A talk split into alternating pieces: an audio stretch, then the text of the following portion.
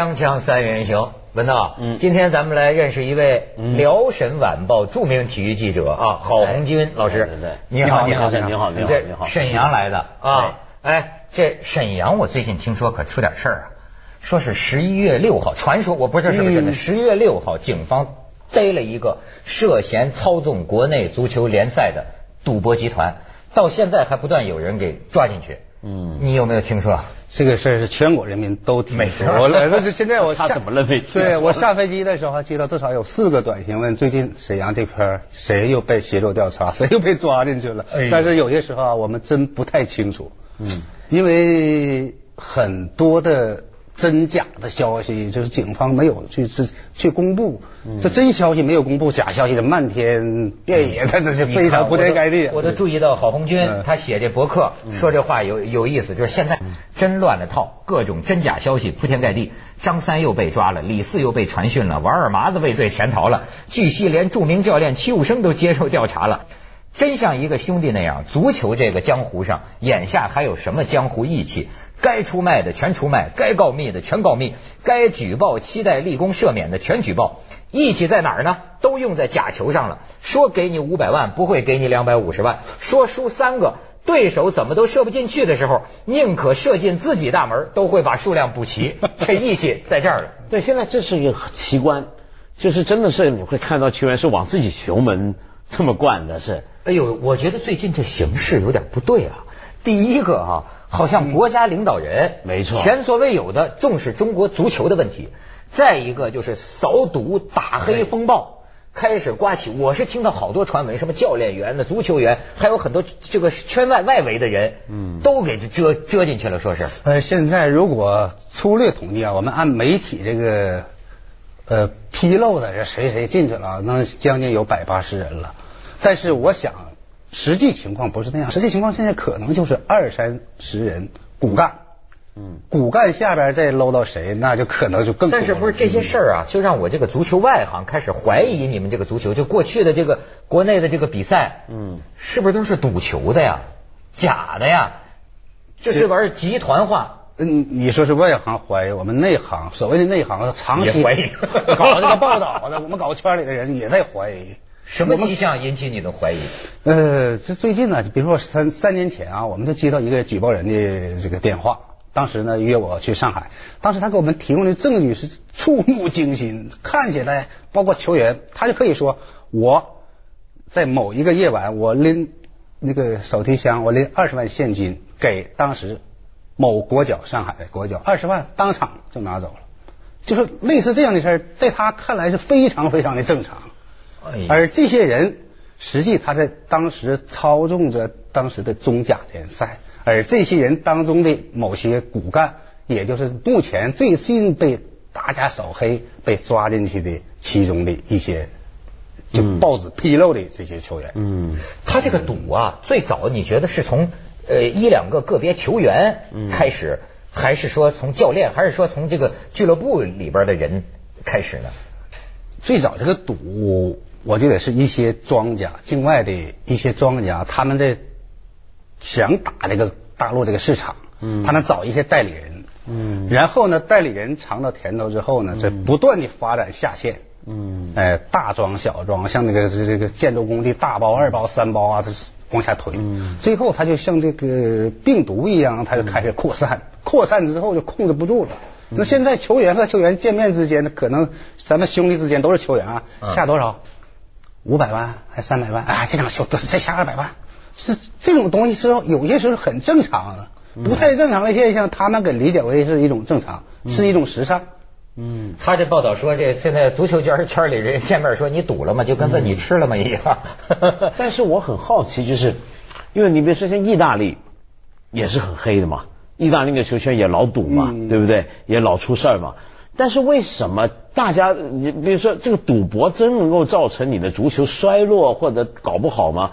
比如说意大利足球搞了赌了半天，也不见得特别烂啊。嗯那为什么我们那就是我们中国足球踢不上去，世界上见不得人，跟赌球有关系吗？这个是有关系啊。嗯实际这涉及到一个正常来说，他在境外，比如说国外、欧美一些国家，嗯他这个赌可是合法的，是，没错。他是在游戏规则之内你在赌。对啊，都在赌嘛。实际英国什么我这两天在琢磨一个事儿啊，他说中国的这个赌球，实际它最失去的就是诚信，就没有信誉。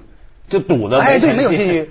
你比如说，他庄家，他境外的庄家，澳门庄家找到我了，嗯，我呢又找到我开始收钱啊，这是小客户，我的客户开始到我这压钱，我可能我只需要比如说从几千块钱到几万元钱，嗯我就在能在澳门的庄家我开个账号，我就有权利开始收收钱了，嗯我收到一百万，嗯我可可能给庄家返回去十万，我赚了九十万。嗯正常来说，我一百万我都应该给他，庄家给我返回来百分之五个点或十个点是最高的。嗯最后所有的庄家就是基本上自己干了，把境外的这个这个集团把甩掉，自己干。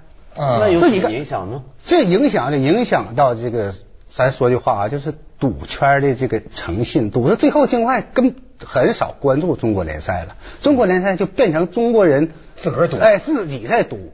他的信誉说，我你这个代理人庄家、地下庄家对这个境外的这这个集团失去了信誉，而我呢，比如说我，嗯我发展一些下线，就是到我这压钱，嗯，而这个规矩是下打注，嗯知道下打注吧？就说你最后交钱，先别交钱啊，那场球你压五十万，你最后交，你压对了，嗯、你就赚五十万，你压输了把五十万给我，啊最后造成的就是说我们内陆的一些庄家呢，他下线输球了，拿着钱就跑了，就不再给我钱了，嗯。所以这种信誉是实际在这个圈内就已经失去信誉了。但这个会是赌不赌的问题了，而是说对它是个你这个对，你这个但他怎么会影响足球表现呢？他操纵比赛，啊，你做庄家了，嗯，你想在这场比赛周日的比赛当中，你想收来更多的钱，你想收来五百万到一千万，嗯。怎么办呢？你就控制比赛，嗯。你可能拿到三百万、嗯。五百万，你去买球员、买教练、买守门员，给他三百万。而这场球呢，你最后挣的可能是三千万到五千万，所以就就是这样。那个我是看了一个，像我这外外行不懂，我是看了一个报纸采访，呃，有个叫王博的人，你知道吗哎？就原来原来陕西国力的总经理，现在也给抓起来了对。是然后呢，抓起来之后呢，这个记者呀采访当年的那个巴西教练卡洛斯卡洛斯，就给陕西国力当教练的。这卡洛斯一听啊，说我愿意上法庭去作证。就感觉这个怨气已久啊！他说当年这个这个就卡洛斯讲说这个王博就控制这个到什么程度？他这教练员根本就没出现，他说让我在酒店房间里待着，甚至通过我身边的翻译是吧，不准我说话的，不准我说话。然后陕西国力跟一个队比赛，对说是能够输成一比五，然后最后澳门那边开出来的那个盘口，反正最后澳门那个庄家就输七千万。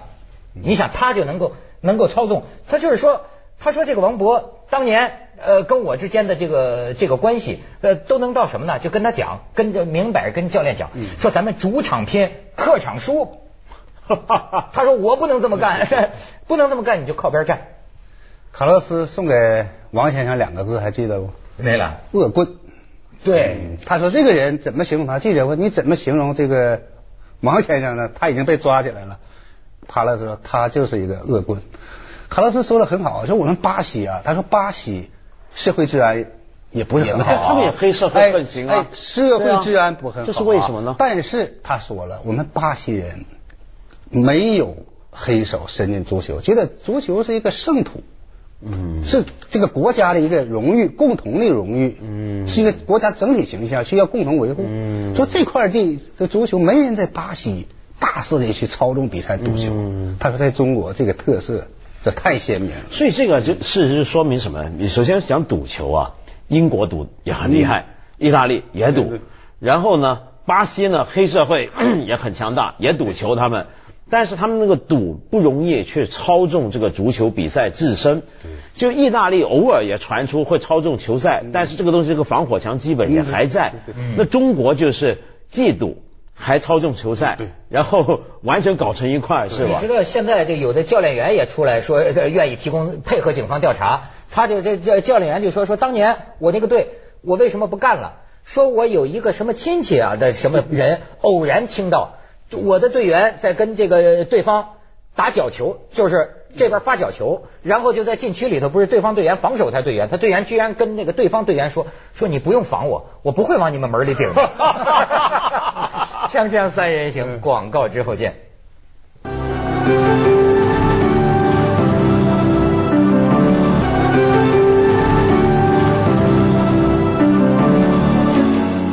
我还是个外行的问题啊，这就是说，一个足球队要说有意的输你三个，输你四个，这恐怕一两个球员看得出来啊不是一两个球员操纵不了吧？你怎么能够是？这应该是一个集体行为。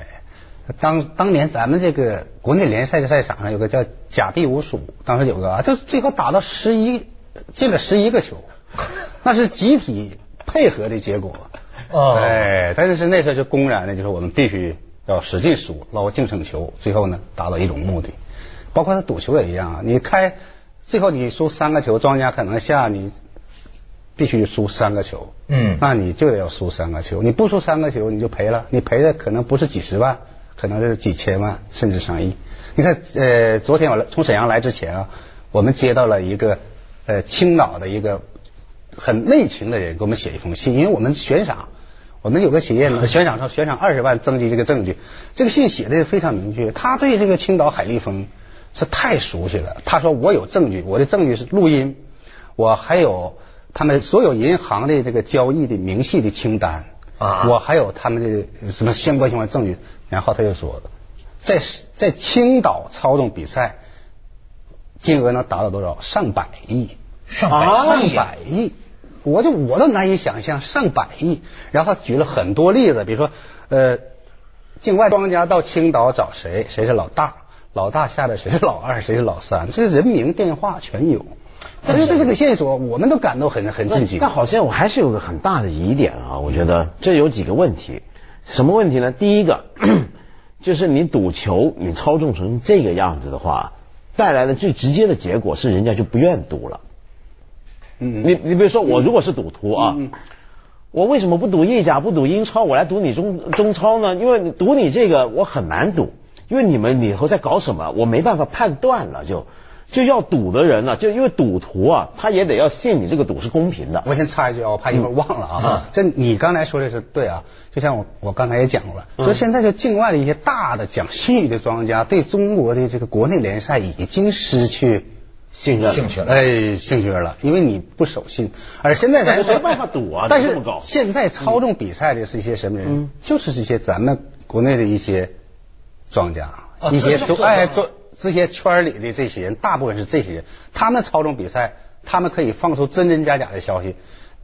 我知道你要输，但是我放风，你就要赢，把大量资资金吸引过来之后，那我就赚钱了。但下次我可能让你小赚一点儿，就是人，哦，所以那些小赌民还继续上当。嗯，对对对。不，他现在你的意思说有点甩开境外闹革命了，那现在有就他自己开赌盘。所以最后自己就把自把境外甩掉，自己干，自己干呢，然后更不讲游戏规则，所以最后受害的就是咱们这个整体这个足球发展水对平。但是他应该是越赌越越不成气候，因为你赌徒也得就小赌徒都不愿意跟你玩了，你这样的话，对，是，但是他这个盘子，他有些时候他开的球，因为咱们的联赛场次很多，嗯他有些时候就像诱饵放出诱饵一样，他可以让你尝到甜头。哦。对对，他必他这个东西像赌场一样的这个是像对对对对，他有营销，哎有自己的哎。营销手段，我想。好，那还有一个问题，就是这种像这种职业联赛，每一个球队后面要有出资方嘛，比如说我冠名赞助，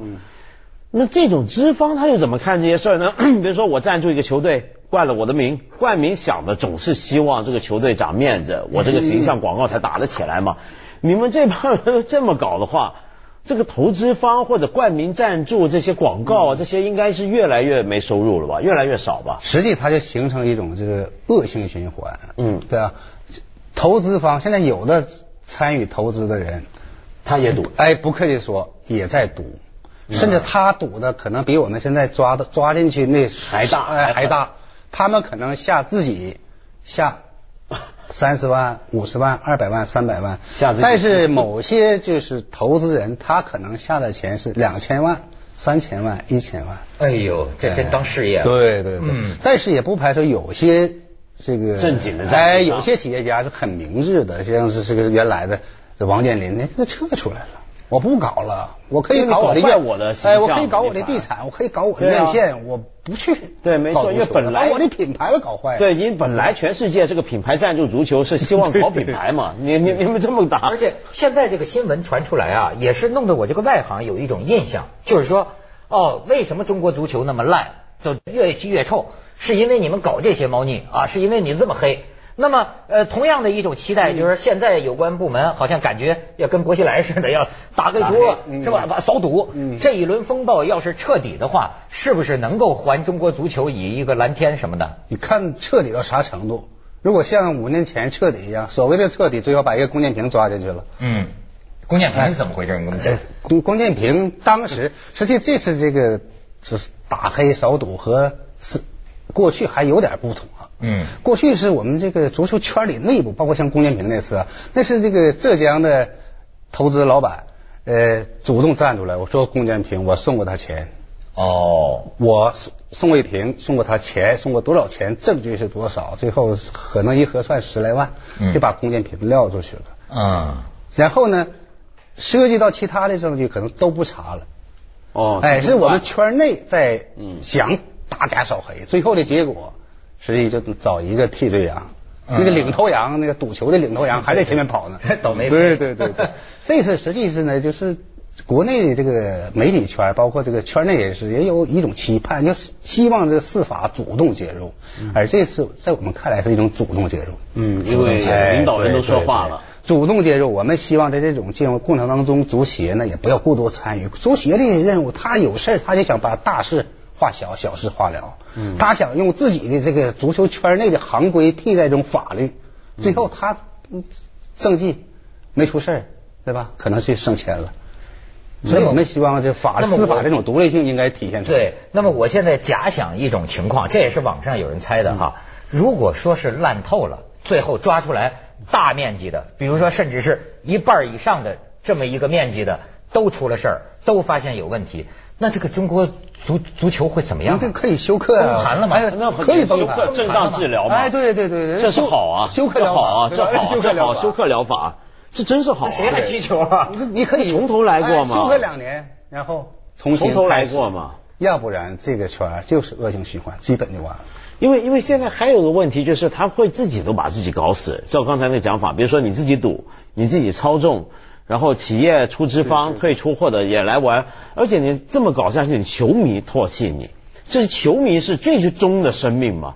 你球迷如果都不看球了，都什么你你玩什么你说呢？这么打假球，这个球迷看看有经验的球迷看不看得出来？非太常太太看得出来了，非常看得出来。太看得出来了你举例子说说。我不用举例啊，就很多球迷甚至都比我们这些 圈内的记者要了解球，包括他接球的一个转身，包括这个守门员和后卫的一个配合。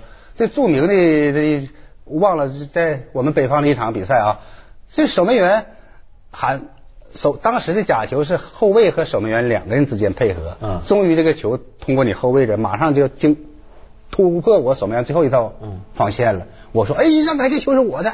我说你也喊，哎，这球是我的。实际咱俩谁把这个机会错过，球进去了，达到这两个人的目的，就是我们输了，然后他赚到钱了。那球迷发现，哎，球迷就当然发现，最后有的人就是说，你正常守门员你的扑救在什么时机出击，你什么时候应该扑，你什么时候应该用拳头把它打开，嗯。把什么时候把球抱在怀里，嗯这都是有学问的。嗯但你一旦违反常规，一扑，结果球从你的腋下进去了，嗯那是太拙劣的手法了，球迷指定能看出来。这球迷是看假球表演赛的。哎，说来说去的，球迷是有些时候，大多数球迷是非常可怜的，因为他们花了钱看的没有几场是真球。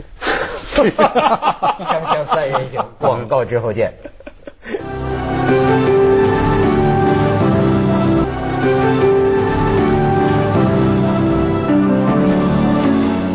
那现在除了扫赌啊，还有个黑，我不知道这个黑是是有什么关系呢？这个黑，我觉得说，首先说球这个球踢的黑。那那肯定啊，对呀、但是但是是不是就说这个足球已经涉及到黑道黑道了？这一点我们不敢就是随便下定论，但是通过种种迹象，我们也发现一点苗头啊。什么迹象比如说最近啊，这不是最近几年，最近几年，中国足坛又发生了很多次这个暴力事件。哎，血案。对，深圳，嗯呃，青岛，嗯。武汉，嗯。包括大连，嗯。就是球员好端端吃饭在酒吧里，嗯，刀子上去就砍。嗯。对对，听说过。哎，也是青岛那球员，那脚跟哎，脚跟哎。挑断大半筋给挑断了。嗯。实际当时也报案了，但最后都不了了之。实际圈里人都在猜测，甚至有证据在证明，就说就是因为在球场上涉及到这个赌球的时候，涉及到买球的时候、嗯。没有配合，不听话，哎，不听哦。话，公然教训你。刚你看这个卡洛斯讲，对，讲王那个那位王先生啊，王博。说他威胁卡洛斯的太太，老卡要不配合的话，就会让他的太太消失。对，你这这话已经放出去了，就是所有的一切五六桩的这个血案，如果我们希望在这次这个大家扫黑风风暴当中把他们重新提起来，凶手究竟是谁？对，因为那么多年下来，你比如说像有，难道就没有人说我想举报他们吗？我不配合你们，但我我我举报你们，甚至是匿名举报。我们三年前已经有人举报了，这我我说上海的一个，这已经给我们拿的证据非常充分，我们打印出来的那种银行交易的呃清单，嗯。能有十几米长，包括所有球员的这个账号，就是银行卡号，有有球员的，有澳门庄家，有上海庄家，有沈阳庄家。后来我们把东西，啊呃，我们报社派人就送到中国足协，嗯。当时的几位主席嗯。非常热情的接待了我们，表示一定要严办把这个东西送给相关的职能部门。那最后不了了之，三年过去了，不了了之。职能部门 三年反应过来了。所以所以你想想看，像这种事儿如果搞多了，比如说你有人举报，嗯，举报了还不管用，那么他举报呢，他会觉得自己很危险。那当然了。那你整个圈都这样的时候，就是所有好的就是劣币驱逐良币嘛，好人都得慢慢要学会听话嘛。哎呦，中国足球啊，这家伙，难道真要崩盘吗？会在这次风暴当中？也未必是坏事。接下来为您播出《对我我觉得不是坏事，我觉得》。不是坏事。